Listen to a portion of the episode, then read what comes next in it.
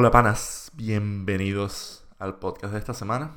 Esta semana vamos a hablar de The Shape of Water y antes de empezar, como siempre, mi más profundo agradecimiento a mis patrons y a la gente que me está escuchando, ustedes, y espero que la pasemos muy bien. Esta media hora en la que vamos a estar hablando de The Shape of Water de Guillermo del Toro, que ganó el Oscar. La vi el viernes pasado y el domingo estaba ganando el Oscar porque así funciona la academia. Yo veo la película el día, el día anterior y luego digo, mira, sí, he aprobado el premio a la academia para Guillermo del Toro, que no es la primera vez que va para allá. Ya con Laberinto del Fauno, película, eh, había ganado mejor película extranjera. Y de por sí la filmografía de Guillermo del Toro me parece impresionante. Aunque si algún día tengo la oportunidad de contarle a mis hijos sobre Guillermo del Toro, yo les mentiré y les diré que el Oscar como mejor director lo tuvo por Pacific Rim.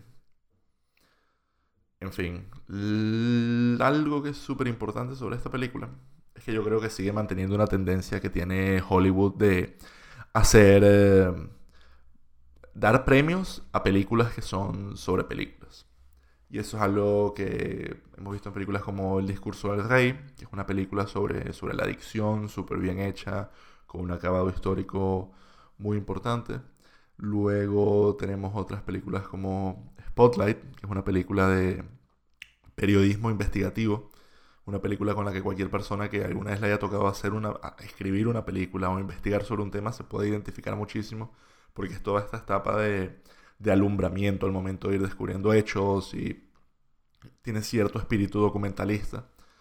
Y luego ya ejemplos mucho más directos como Birdman, que es una película sobre el proceso creativo. Eh, Argo, que es una película de nuevo, una película con cierta producción histórica en, en, otra década, con todo el tema de Hollywood colorizando este aspecto multicultural de la escapada que prepara el personaje de Ben Affleck. Y también The Artist, que es una, un anacronismo de las técnicas y de todo lo que es el,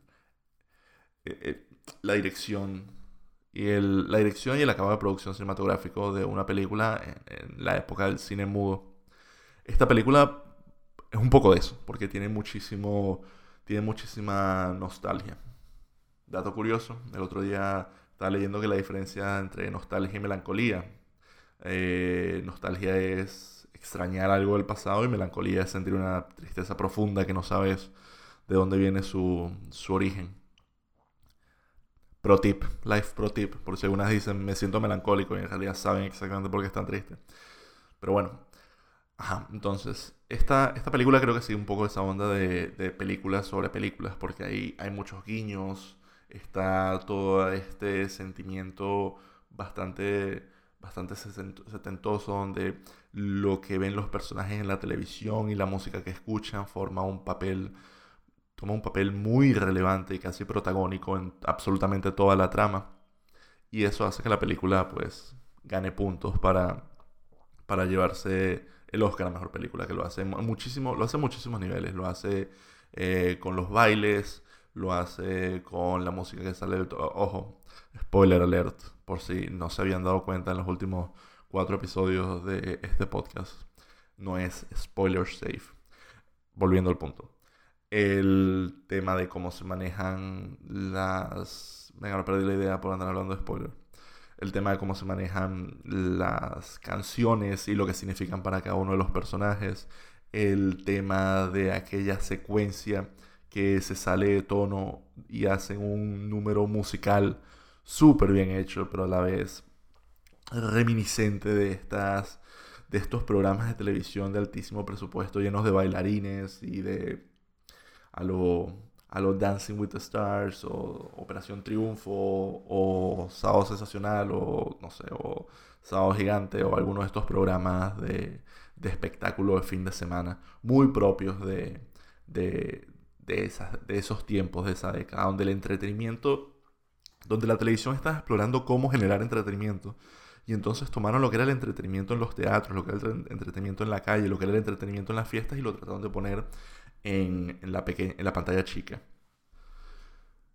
Y es así como yo siento que los 60 toman, toman toda esa, toman todo ese espíritu bastante, bastante colorido, ya unas décadas después, porque como siempre hay como que este ciclo de dos o tres décadas atrás que uno siempre añora, pero luego hay un ciclo de la década anterior que uno totalmente detesta.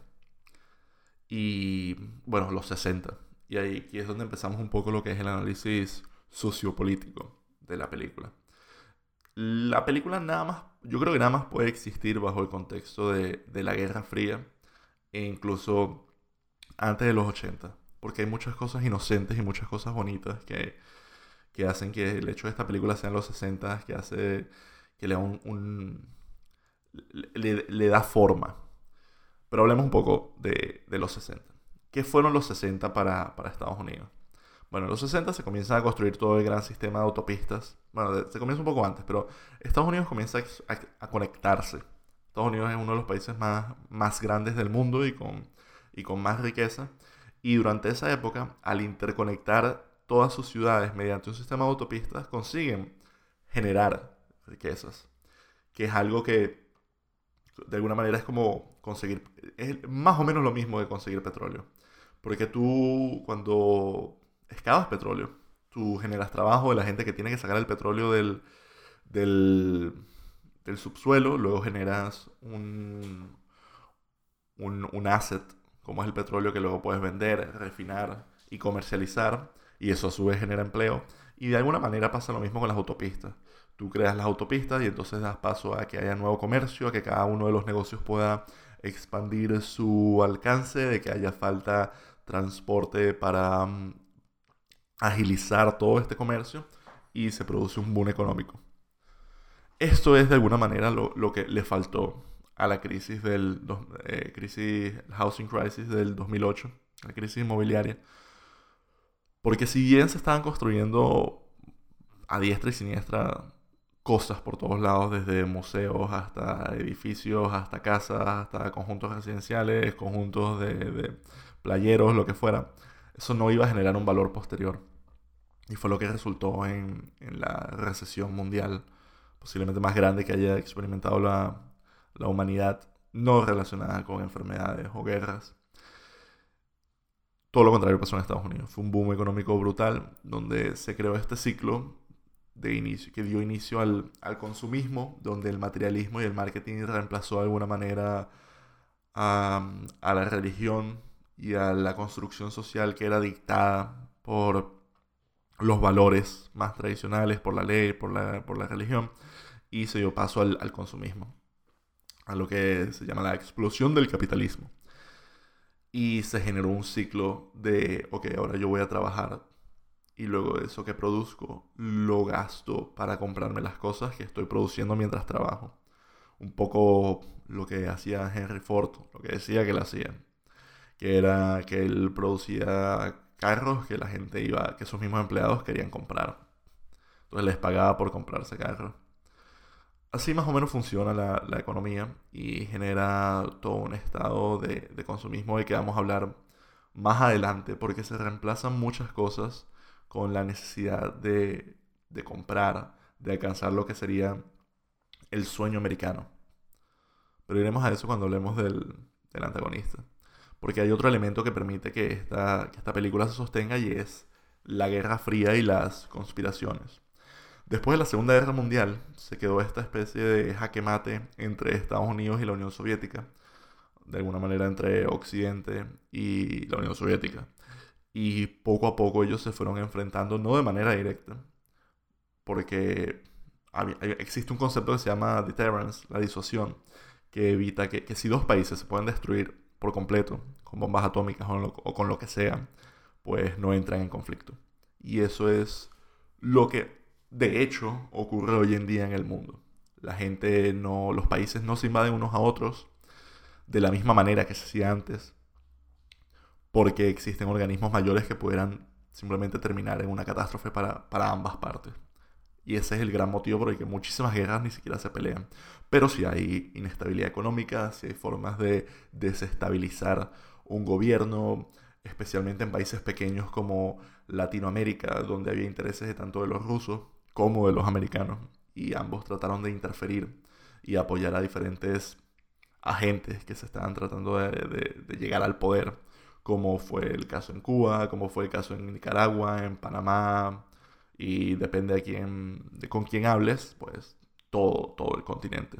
No solo ahí, sino en, en otros países del, del Medio Oriente principalmente. Países que la Unión Soviética, si bien no podía controlar directamente, quería controlar indirectamente. Todo este conflicto dio paso a, a muchísimo secretismo, a espionaje. De ahí el nombre de Guerra Fría. No, había, no habían explosiones, sino que habían movimientos y muchísima desinformación. Movimientos de información y muchísima desinformación. Había espionaje tanto del lado americano como del lado ruso y era una situación bastante tensa que alcanzó su clímax en Bahía de Cochinos, donde puntualmente se estuvo a punto de lanzar ojivas nucleares. Se, estuvo a punto de, lanzar misiles a Cuba para destruir la... Bueno, es un tema bastante mucho más completo. Pero el punto es que los rusos pusieron unos misiles en Cuba, a los americanos no les gustó nada y estuvieron a punto de, bombardear misiles nucleares con misiles, lo cual hubiera sido un acto de guerra, lo cual muy seguramente bajo lo que era el, el estándar de acción militar iba a desencadenar una guerra nuclear. No pasó, no ocurrió, estuvo muy muy cerca. Pero, pero, la, gente, la gente no sabía que eso estaba transcurriendo de una forma tan, tan impactante, se puede decir, tan, tan determinística de esto va a desencadenar una guerra nuclear. Todo ese secretismo da paso a conspiraciones. En esa época se habla mucho de UFOs, se habla mucho de extraterrestres, se habla mucho de lo que el gobierno no te dice, porque la única manera de no mentirle a la gente es no diciéndole nada en absoluto, ni la verdad ni mentiras. Los, UFO, que es lo que también da paso a todo este tema de, Shape of Water, de tener, un monstruo, de tener monstruos, de, lo que, de que el gobierno pueda utilizar estos monstruos y convertirlos en armas, viene mucho por porque en esa época había un desarrollo tecnológico muy, muy acelerado. La aviación estaba despegando y estaba invirtiéndose muchísimo militarmente en, en nuevos aviones, en nuevas formas de, de combate. Y claro, la gente cuando tenía la oportunidad de acercarse a zonas restringidas, pues veían las luces y de alguna manera en plan, en plan claro oscuro hacían ponían en esas luces el significado que ellos quisieran. Véase mayormente extraterrestre. Es decir, esto tiene que ser un alien. Cuando en realidad no es un alien. Puede ser un avión, un helicóptero, eh, un misil, un dron, cualquier cosa que estuvieran experimentando, pero cosas que no iban a tener una respuesta oficial del gobierno. Eso más la tecnología. Si pensamos un poco hoy en día cómo funciona todo el tema tecnológico, nos damos cuenta que hay muchísimas menos películas de... muchísimo, muchísimo menos found footage de, de fantasmas, muchísimo menos found footage de alien. Nadie graba con su teléfono, mira, mira, tengo un alien porque la tecnología ha llegado tal a un punto que todo eso puede ser perfectamente falsificado perfectamente podemos decir, mira, que estoy viendo un alien y eso es algo que hiciste en, 20 minutos en After Effects y es indistinguible de la, de la realidad. No solo eso, hay muchísima más información. Por lo tanto, información conseguida de forma, de forma fácil, de forma en, un tercer nivel, en un blog o algo así, es descartada muy rápidamente. Porque al haber tanto flujo de información hoy en día, solamente las cosas dichas por autoridades y medios importantes son tomadas en serio. Lo demás es descartado porque carece de crédito social. Entonces hoy en día ya las conspiraciones, y, además hay, una, hay, muy poca confianza en el gobierno y hay, muy poco, eh, eh, hay muchísimo escepticismo. No creemos que el gobierno es capaz de, es capaz de nada. Las únicas conspiraciones que decentemente se mantienen hoy en día creo que son que el, que el 9-11 fue un, un inside job y ni siquiera, o sea, cuando hablas con esa gente tampoco lo tienen tan, tan claro. Es un poco navaja de Ockham en el sentido de, de, mira, la navaja de Ockham es un término que significa que cuando hay una explicación muy complicada a algo, que cuando no se sabe la explicación de algo, posiblemente la solución más sencilla es la, es la acertada. Y de alguna manera yo sí siento que es un poco el, el 9 de septiembre. Pero creo que es una de las pocas teorías de conspiración que aún se mantienen muchísimo. Especialmente aquí en España la gente cree muchísimo que el 9 de septiembre fue un inside job, lo cual mm, tampoco te lo saben defender muy bien. Te lanzan dos o tres videos en YouTube que, que bueno, que nada, que son opiniones más que otra cosa.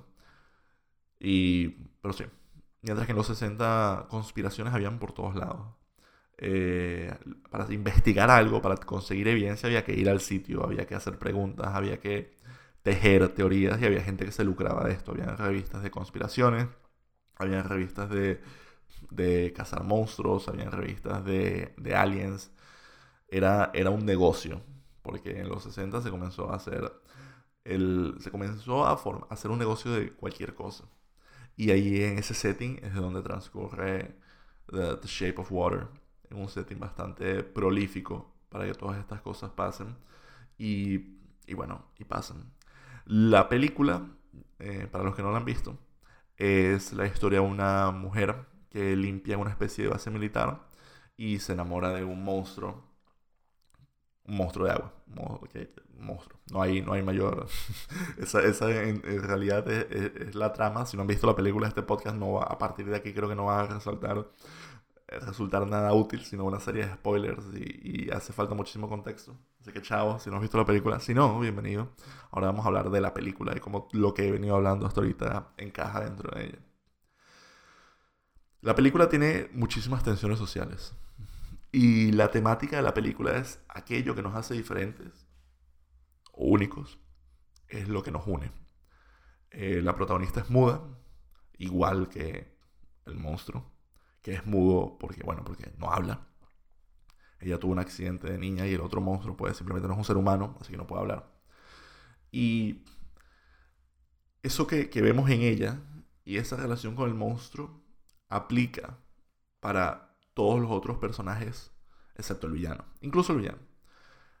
Porque es una película que habla muchísimo de las tensiones sociales de los rusos con los americanos, de los homosexuales con los heterosexuales, de los blancos con los negros y de las mujeres con los hombres.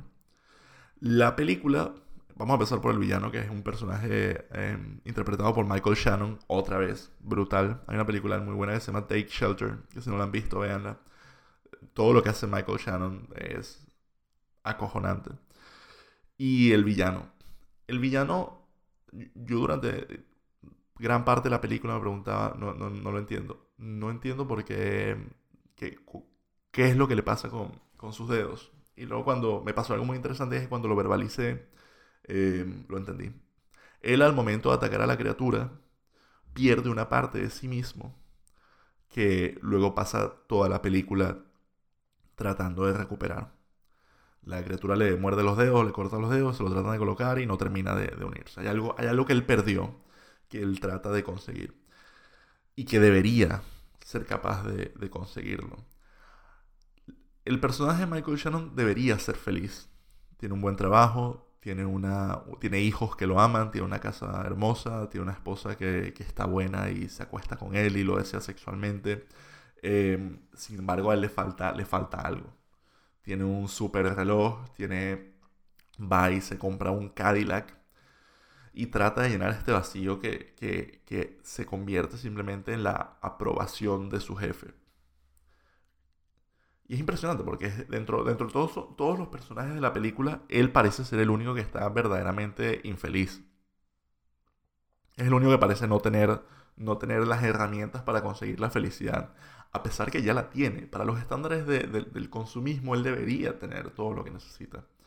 Y es un personaje que creo que es un poco, es un poco forzado en ese sentido porque no se le justifica tanta maldad, pero se perdona porque es el motor de la película. Sea, su maldad y es las cosas que él hace las que hacen que la película avance.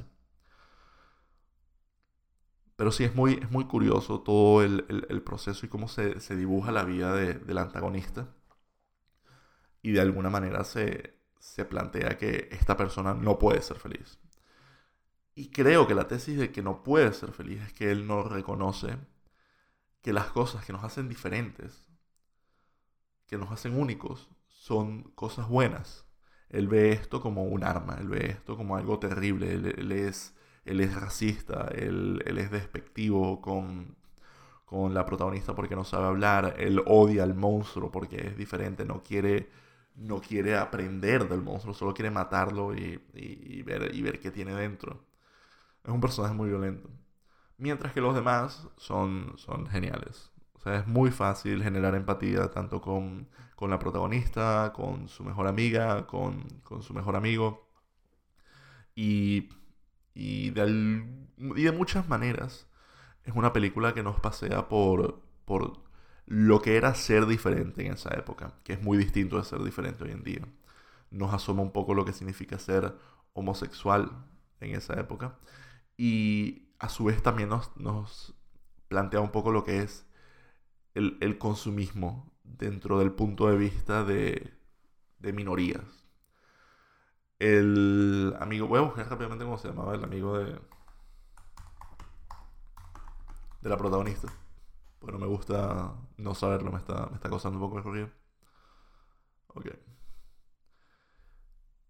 El amigo de la protagonista, que se llama Elisa, eh, Giles, interpretado por Richard Jenkins. Bueno, el personaje, el personaje de Giles, el personaje de Richard, que es un, un artista homosexual, él, él, se, él, tiene toda esta subtrama de las, de las tartas de, limón. Y esta subtrama de las tartas de limón es brutal porque él compra desesperadamente tartas de limón consume tartas de limón porque quiere acostarse con el bartender. Y así funciona el, mundo del marketing moderno. ¿Por qué nosotros nos vestimos con ropa de marca? ¿Por qué nosotros comemos en restaurantes caros? Porque queremos asociarnos, relacionarnos con gente famosa, con gente súper exitosa. Pero luego está el enfrentamiento cuando él descubre que el, el barman es es homofóbico, es racista y no quiere acostarse con él. Y está esa decepción. Y es de alguna, y es, de alguna manera la decepción del, del, del, del consumidor. De ese momento de nuestras vidas cuando nos damos cuenta que el materialismo no es suficiente porque es solamente una forma de llegarle a tus clientes, no es una forma de conseguir la felicidad. Y ese personaje es muy, es muy bonito porque luego se da cuenta que las cosas por las que tiene que esforzarse es por, la amistad. Y también el personaje de Octavia Spencer, Zelda, eh, pasa más o menos por lo mismo, pero desde la perspectiva del viaje, desde el viaje de, una, de una mujer afroamericana. Ella vive bajo la sombra de su marido sin ningún motivo, porque ella es súper fuerte, resourceful, proactiva y, no, y vive bajo la sombra de su marido, vive bajo el, el, el, cuidado de su hombre. Y hay una lucha de poder muy interesante cuando el villano, Michael Shannon, Strickland, se va a casa de Octavia y el, marido de ella no, no la defiende, no se la enfrenta. Se queda sentado, se queda literalmente y metafóricamente sentado en el sofá mientras este hombre amenaza a, a su mujer. No hace nada. Y de alguna manera, esa también es una crítica, hecho de alguna manera como mil veces. Y esa es una eh, de alguna manera es como una forma que tengo de suavizar los los statements que voy a hacer. Y no me gusta nada. Pero es una muletilla. Voy a tratar de quitarla.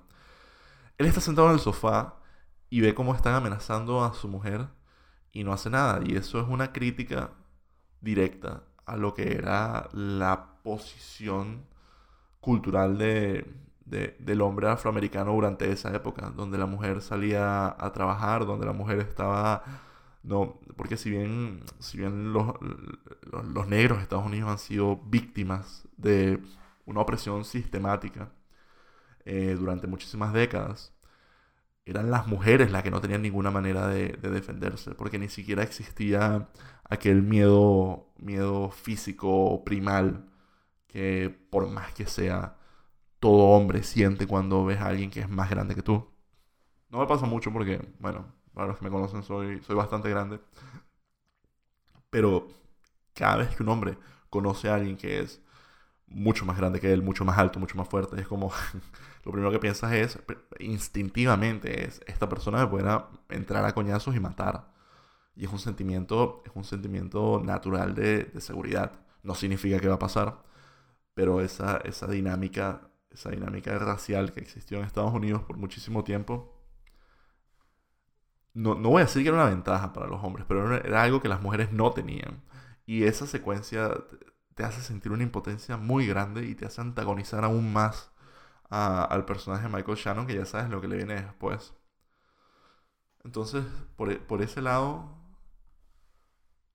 todo el viaje de las tensiones sociales es está muy bien contado porque no tiene nada no tiene nada de maniqueísta no tiene ningún no tiene ninguna ninguna manipulación sí es verdad que hay veces que burbujean eso a la superficie de una forma muy muy ruda lo trata de soltar como, eh, como racismo casual el personaje, el, personaje de Michael Shannon, pero no, es nada casual, se nota que está tratando de herir. Y no sé si eso sea tan históricamente em, preciso. No, porque al final es, es indiferente si, si tratas de herir a alguien o no bajo, bajo esa construcción social, porque el problema no es... El problema es que...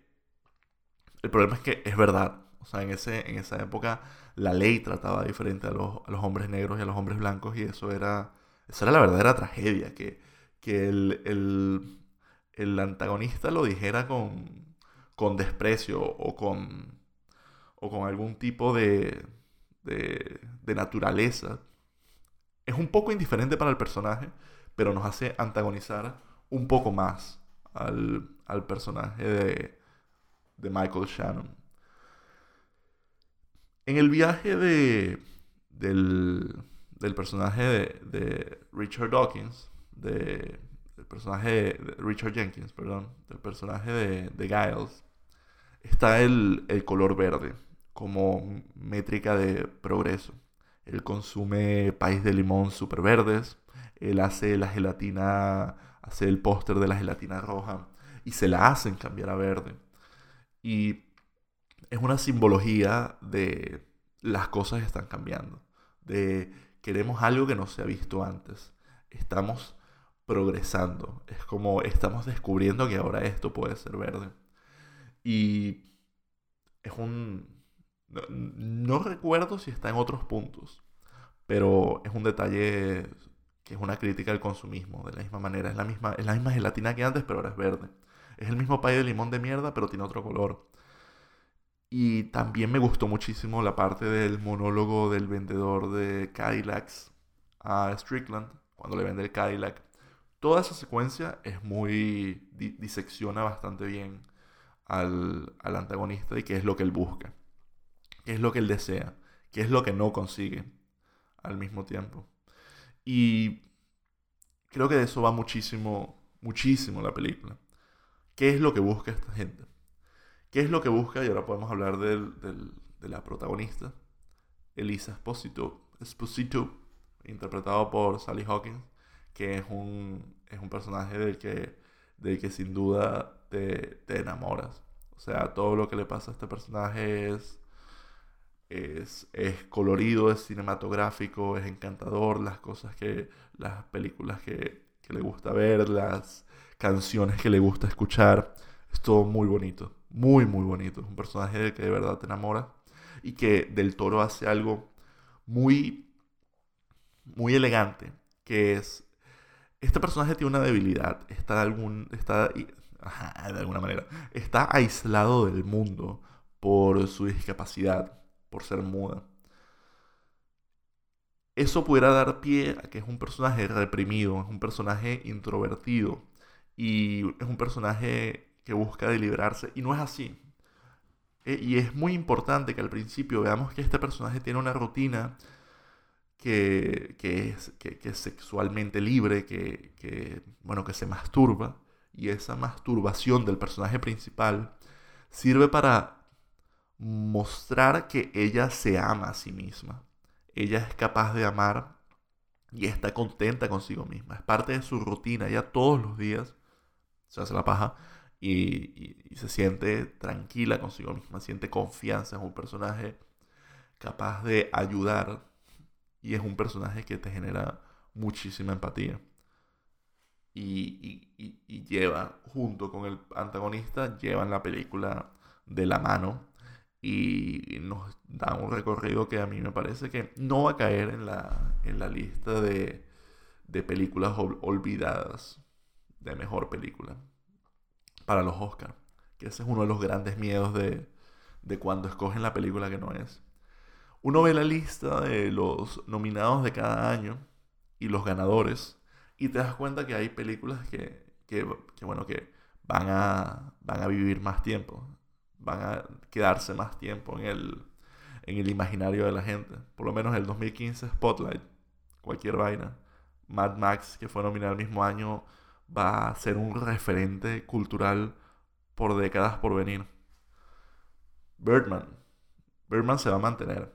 Pero si hubiera ganado The Imitation Game o, no sé, The Theory of Everything, no. Em, Argo. Argo es una película que no, no va a sobrevivir. Me gustó mucho, pero no va a sobrevivir el paso del tiempo, va a ser olvidada de la misma manera que fue olvidada. Um, fue el nombre. Shakespeare in Love. De la misma manera que. Y hay otras películas que de, incluso ese mismo año que la van, a, la van a sobrepasar. Como Django. Como uh, Zero Dark Thirty. Que va a quedar como un evento casi histórico de lo que fue el asesinato de Bin Laden. Y así podemos ir por cada uno de los años. En cada uno de los años hay una película que tú dices, ok, esta película va a estar ahí y va a ser un, referente. Y hay películas que, ganaron y fue y, se han mantenido por, por una que otra cosa. Slumdog Millionaire. Slumdog Millionaire es una película que ganó el Oscar de, mejor película, pero que nos queda, que nos queda Slumdog Millionaire más, más allá de ser simplemente un referente de, de Bollywood, que ni siquiera era Bollywood, era, era mierda, se me fue el nombre. Eh, Dios, ¿cómo se ve el nombre de ese pendejo? Uh, Millionaire. No puede ser que, estuve, no puede ser que estoy buscando el, el, nombre de uno de mis directores favoritos, Danny Boyle. Maldita sea. Eh, bueno, esto es en vivo, así que es lo que hay. No sabía cómo se llama Danny Boyle. Y creo que podemos hacer, ese viaje lo podemos hacer por cada uno de los años. Y habrá unos que van a ser desastrosos. Habrá unos que van a ser, ¿qué película es esa? Million Dollar Baby. Crash. Crash yo creo que la, la, sacan hoy en día y, y la, la, destruyen. Porque la idea de que una película de Hollywood aborde el racismo o la injusticia social desde un punto de vista individual, que está en todo su derecho, pero bueno, es inconcebible para el imaginario americano hoy en día. Y que es todo lo contrario de The Shape of Water. Shape of Water interpela a estos personajes. si bien el, viaje individual de cada uno de ellos existe y están ahí, los problemas que los atacan son sistemáticos. Pero para que esos problemas sistemáticos se mantengan, hace falta un antagonista que tiene su viaje individual. Lo que estoy tratando de decir es que Crash es una película que la ven hoy en día y es más. Ni siquiera se menciona no, no se ve racismo de la misma manera que se ve hoy en día. Es una visión bastante distorsionada donde creo yo que se busca quitarle muchísima más responsabilidad al individuo de la que, de la que en realidad tiene. Pero sí, Crash es una película que hoy todo el mundo odiaría y luego si vamos viendo la lista hasta llegar a los 2000, muy pocas. Otras que sí, que se lo ganaron. Pero no sé. Chicago se llevó el Oscar a Mejor Película y siento que, bueno, que a quién coño le importa. Pero a mí me parece, me importa muchísimo que sea Guillermo del Toro y que se llevó el Oscar a Mejor Director y Mejor Película porque es un director bueno, es un, es un buen director, es un director que tiene un mensaje, que tiene una estética, que tiene cariño a lo que hace y que hace películas que se quedan contigo por muchísimos años y que te entras al cine y no solo sales más contento, sino hecho una mejor persona. Así que si no la han visto, vayan a ver The Shape of Water. Y bueno, ese fue el podcast de hoy, 34 minutos. Espero, espero que la hayan pasado bien Y una vez más, muchísimas gracias por escuchar. Estaremos de vuelta la semana que viene. O capaz suelto un podcast extra esta, esta semana para compensar con la, con la anterior. Un abrazo y se les quiere.